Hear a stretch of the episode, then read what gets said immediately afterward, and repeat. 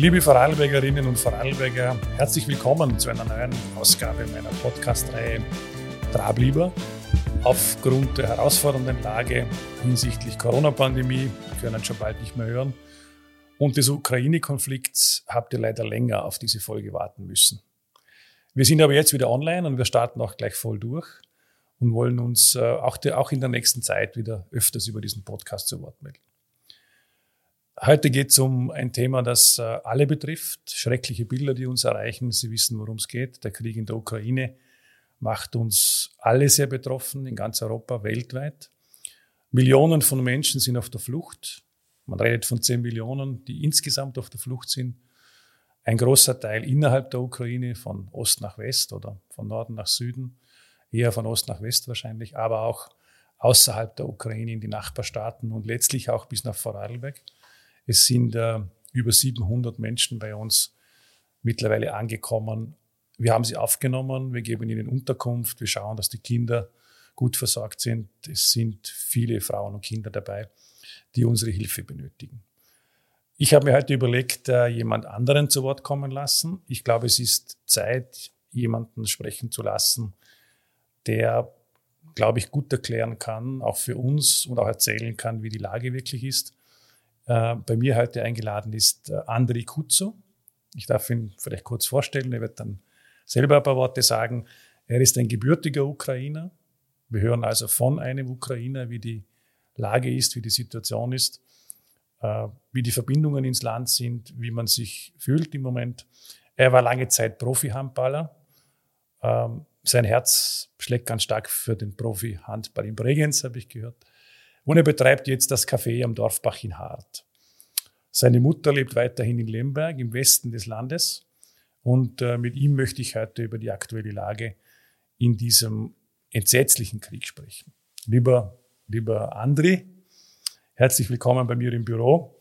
Und äh, einfach zum Eingang vielen Dank dafür, dass du dir die Zeit nimmst, äh, für diesen Podcast zur Verfügung zu stehen. Wir wollen auch miteinander, glaube ich, äh, gleich einsteigen. Die Hörerinnen und Hörer, die uns jetzt, äh, die uns zuhören, die den Podcast mitverfolgen, äh, die wollen sicher wissen, wie es äh, insgesamt aussieht und wie man das aus Sicht eines Ukrainers sieht, der schon seit gut 13 Jahren, glaube ich, in Vorarlberg lebt, der bei uns beheimatet ist, sich wohlfühlt, der bei uns arbeitet, der Handballer ist, aber der natürlich auch engste Verbindungen, auch verwandtschaftliche in die Ukraine hat und auch selbst natürlich sehr betroffen von der Lage ist. Ja, wo soll man bei dem äh, Krieg beginnen? Lieber äh, Andri, vielleicht einfach zum Eingang. Könntest du dich einmal kurz den Hörerinnen und Hörern einfach selbst kurz vorstellen? Ja, hallo. Äh, herzlichen Dank zur Einladung. Es ist auch äh, heutige Zeiten ganz schwierig für alle, oder das äh, bisschen erklären, wie das alles läuft dort und so. Ich bin selber ganz schlecht, ich schlafe ganz schlecht momentan und es ist jeden Tag neue Sorge kommen einfach. Jetzt äh, momentan ist nach Hohenems gekommen neue Flüchtlinge von Ukraine. Ich habe ein bisschen geholfen mit Rote Kreuz, ein bisschen Dolmetscher und so. Alles momentan, ich, alles was ich kann, ich helfe einfach.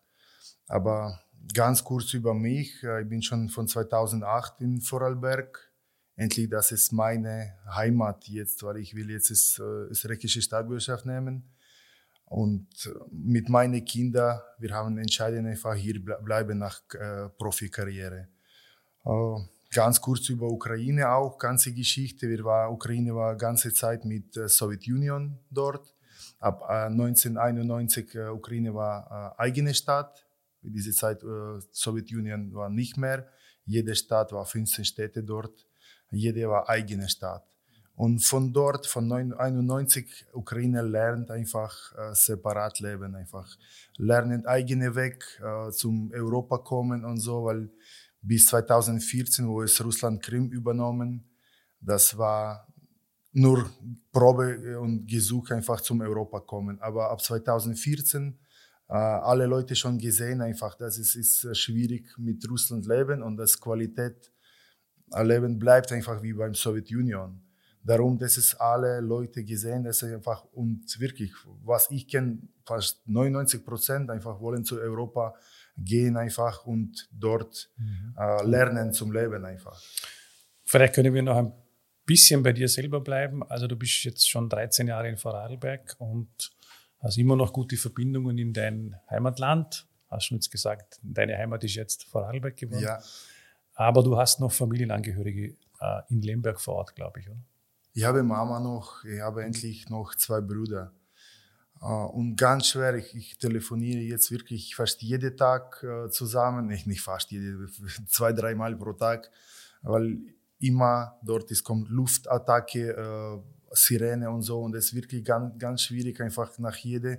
Ich muss anrufen, fragen, ob etwas passiert oder nicht. Gott sei Dank, Lemberg ist momentan gut von Militär beschützt, weil endlich das ist ganz äh, starke Stadt und viel, es ist Bewohner einfach fast eine Million, was ich, diese Zeit war ich äh, weggegangen 2008. Jetzt ist vielleicht ist schon weniger natürlich oder mehr, weil es ist so viel Flüchtlinge von äh, anderer Seite gekommen einfach. Aber der Familie geht es im Moment. Familie immer relativ Bruder, zwei Brüder und ich sage Neffe und so, die sind okay. alle in, sind, in Lemberg. Sind in Ordnung im Moment. Ja. Ja, zumindest das sind gute Nachrichten auch bei einem Podcast. Wir kriegen so viele schreckliche Bilder mit, dass es auch gut tut zu hören, dass es jemandem auch gut geht, trotz aller Probleme, die dort vorherrschen. Ähm, wie geht es den Menschen in der Ukraine? Wir kriegen ja über Medien vieles mit, aber wenn man so direkt Kontakt hat, wenn man direkt äh, spürt, was dort äh, sich abspielt, äh, den Krieg sozusagen äh, in, der eigenen, in der eigenen Umgebung dort mitbekommt, was kann man aus deiner Sicht sagen? Wie, wie geht es den Ukrainern jetzt wirklich?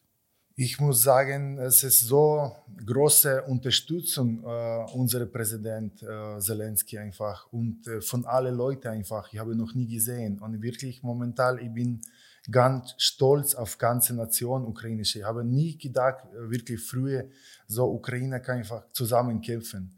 Das ist was jetzt läuft. Ich sage, äh, ich sage Putin, was jetzt gemacht gegen Ukraine, das vielleicht äh, auch große Plus. Wir müssen suchen einfach auch von Minus es gibt und auch Plus, was hat Putin gemacht für Ukraine. Alle Leute in Ukraine sind alle zusammen. Es gibt nicht mehr, dass es Unterschied, wer hat mehr Geld, weniger Geld. Einfach jeder will helfen, was kann einfach. Und das ist einfach äh, für unsere Nation auch, das ist für Zukunft auch, das wird einfach große Plus. Leute in, in Ukraine natürlich, ich sage, das ist in Lemberg viel äh, gekommen von Donetsk, Luhansk, wo das ist Putin will einfach freilassen natürlich. Alle von dieser Seite einfach jetzt ist in Lemberg äh, leben einfach und große Angst einfach. Immer Angst, aber natürlich, äh, die wollen nicht einfach etwas für Russland gratis lassen, die gehen kämpfen, die sammeln alles letzte Geld und schicken zum Militär und unterstützen einfach und das ist wirklich ich habe früher so nicht gesehen, etwas, wo das Leute wollen etwas machen und kämpfen gegen jemanden einfach. Das ist großer große Respekt für die ganze Nation momentan. Man hatte ja den Eindruck äh, von außen beobachtet, dass äh, dieser Krieg, dieser Angriffskrieg von Russland sehr überraschend, sehr aggressiv, sehr brutal, sehr schnell gekommen ist, äh, hat einen gewissen Schock auch in ganz Europa ausgelöst. Ähm, war das den Ukrainern irgendwie bewusst, dass diese Situation mit Russland sich so extrem zuspitzen kann, dass am Ende wirklich ein Angriffskrieg droht? Ja, das war Schock nicht für Europa, das war Schock für ukrainische Leute auch. Für mich persönlich, ich war noch mit Tochter 16. Februar, ja, 16. Februar, ich war noch in Ukraine, ich wollte alle Dokumente machen für Staatsbürgerschaft, für Tochter und alles. Und wir sind dort geflogen und dann wir haben im Flugzeug schon gehört, kann passieren, äh, wenn etwas so kommt, dann die fliegen nicht mehr retour. Und dann ich habe ein bisschen Schock gehabt, ich habe nicht gewusst, was, was jetzt und so. Aber ich habe gesagt, okay, dann fliegen wir trotzdem nach, nach, nach Hause. Dann habe ich äh, mit äh, vielen Leuten gesprochen, die gesagt, ja, so Situation ist nicht leicht. Aber trotzdem, keine hat geglaubt, so etwas kommt. Keine. Wirklich, ich habe mit äh, Leuten von Militär gesprochen, dann ist von äh, Polizisten gesprochen. Wirklich, ich habe viel Kontakte. Die haben gesagt, das glauben keine, dass Putin ist so, äh, kann so weit gehen einfach. Und darum, ich sage, das ist, äh, ist ganz schwierig. Das ist, äh, war überraschend für ganze Nation einfach.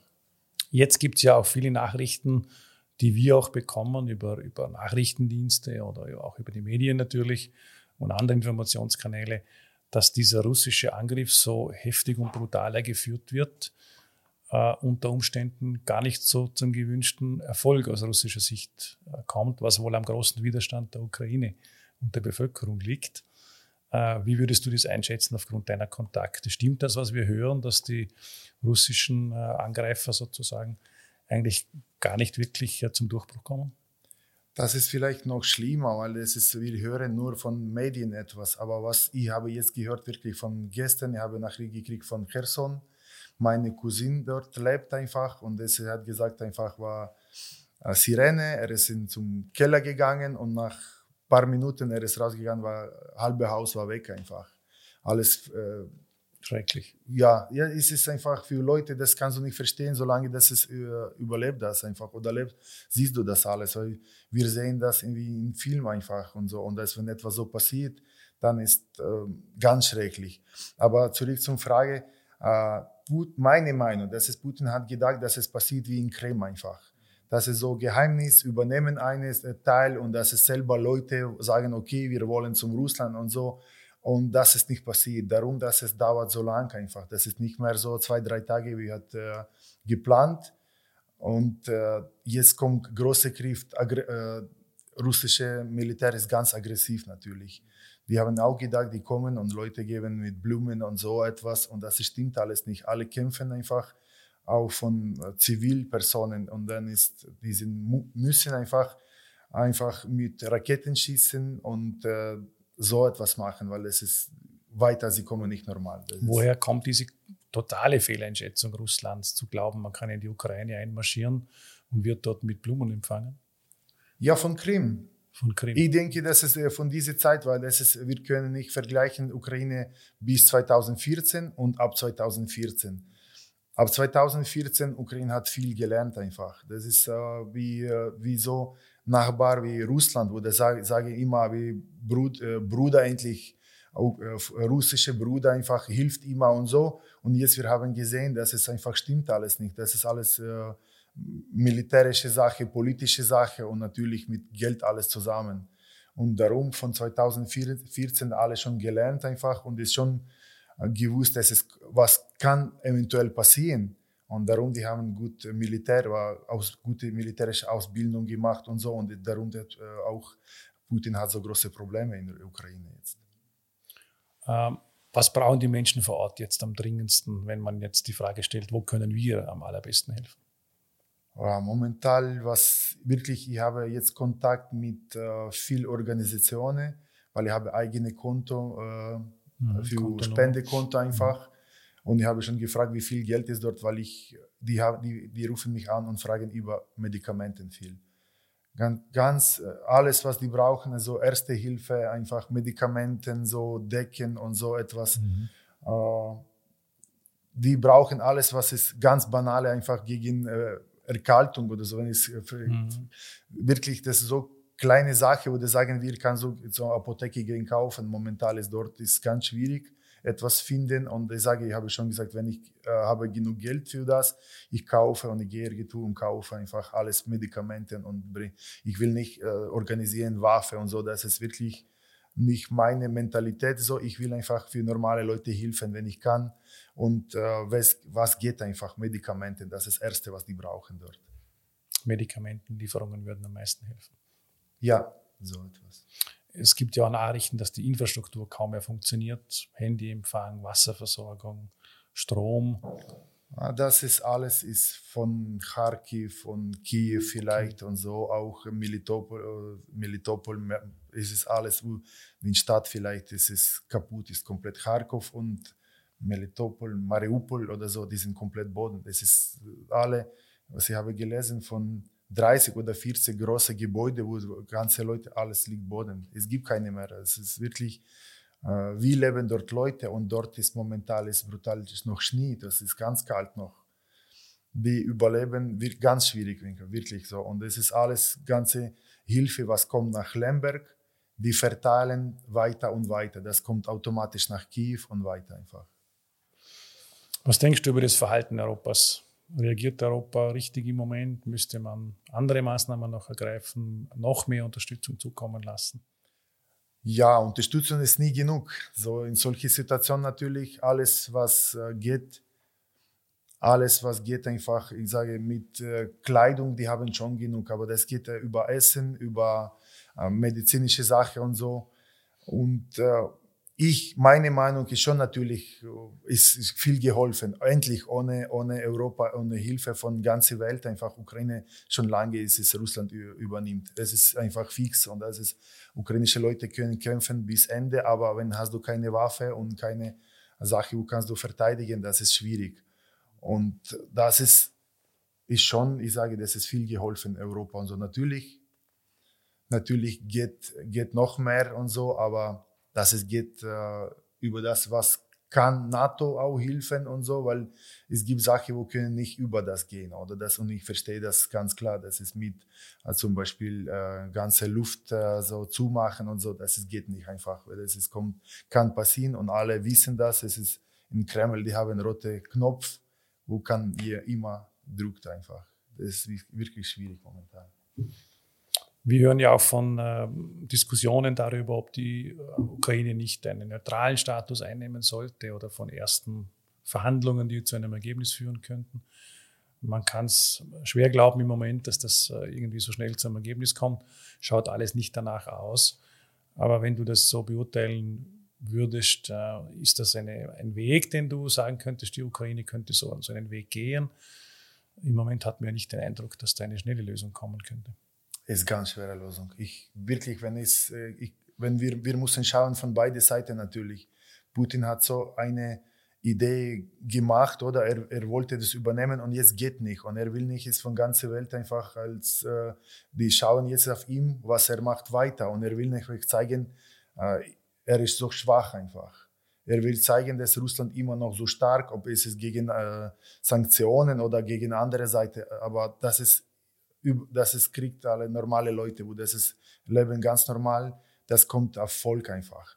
Die sind, die, die werden noch einfach armer, die sind keine Geld einfach und so. Das wird ganz schwierig. Von ukrainischer Seite ist natürlich diese Situation, wie ist einfach momentan, können auch nicht jetzt sagen, Zelensky, jetzt ist, Krim kannst du behalten, kannst du jetzt Luhansk, Donetsk behalten und das, das, nimm du alles, was du willst wenn Ukraine bis jetzt so lange gekämpft und so viele Leute sind gestorben, kann auch nicht so zurück einfach gehen. So einfach. Das ist wirklich eine ganz schwere Frage.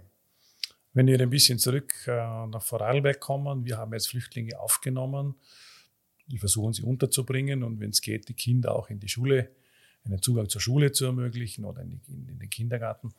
Hast du Kontakt zu Ukrainern jetzt im Land, die angekommen sind und, und wie, wie schaut die Situation dort deiner Meinung nach aus? Ich habe Kontakt mit äh, Rote Kreuz endlich, auch mit äh, Polizisten, wir müssen das schauen.